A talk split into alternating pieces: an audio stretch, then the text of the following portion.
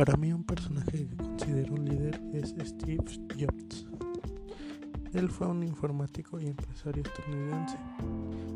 Él es considerado el padre del primer ordenador personal y fundador de Apple, en el cual es una de las empresas más innovadoras de este sector.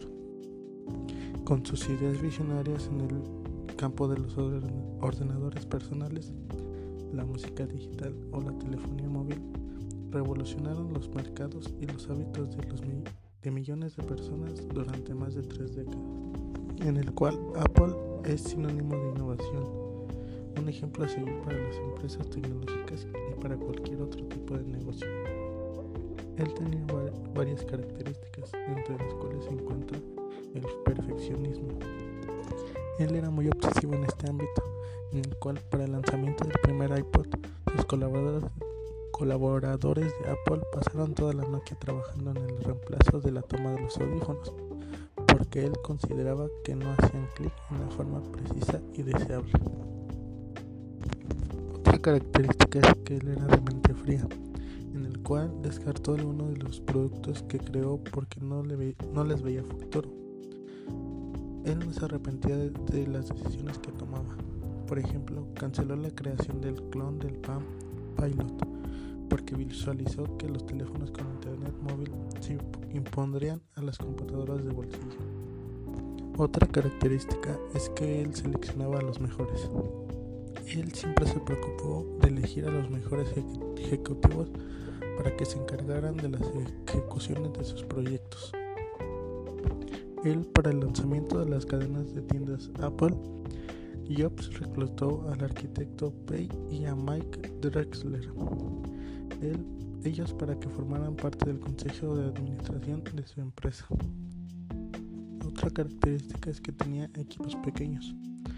Él traducía también en la cantidad de los colaboradores.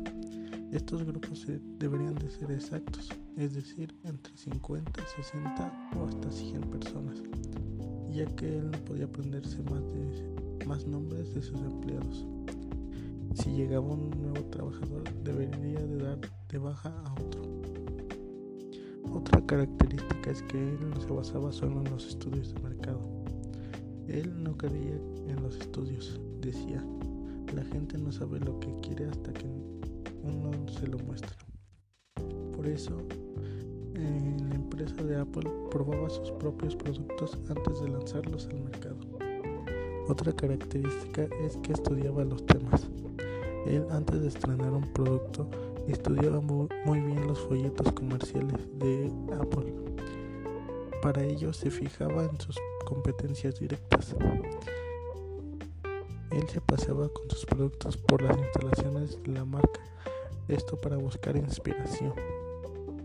Otra característica es que simplificaba.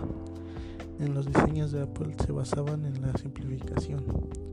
Es por esto que Jobs nunca quiso colocar numerosos botones en los iPod, en el cual de ahí surgió la función del desplazamiento. Otra característica es que perfeccionaba los, los prototipos. Él se preocupaba por el más mínimo detalle. Es por eso que para construir el prototipo de la tienda ideal de la compañía Apple, los diseñadores y los arquitectos trabajaron en secreto por un año, pero Jobs desechó la idea y ordenó que volvieran a trabajar desde cero. Otra característica fue el carisma. Él solo con su entusiasmo lograba motivar a sus empleados a que trabajaran más de lo permitido. Otra característica es que tenía una conexión con la emoción en el cual Jobs ayudó a conectar la tecnología con emociones y experiencia. Otra característica es que tenía varias habilidades comerciales. Jobs era uno de, un gran vendedor. Como cualquier emprendedor, no solo cree en lo que puede ofrecer al mundo, sino que se siente entusiasmado por ello. Como última característica tenemos que tenía una dedicación absoluta en el cual Jobs a veces trabajaba tan duro en algo que lo pensaba todo el día y luego por las noches soñaba con los problemas mientras dormía. Así encontraba muchas respuestas que al volver al trabajo se convertían en soluciones y que permitían seguir avanzando con sus productos.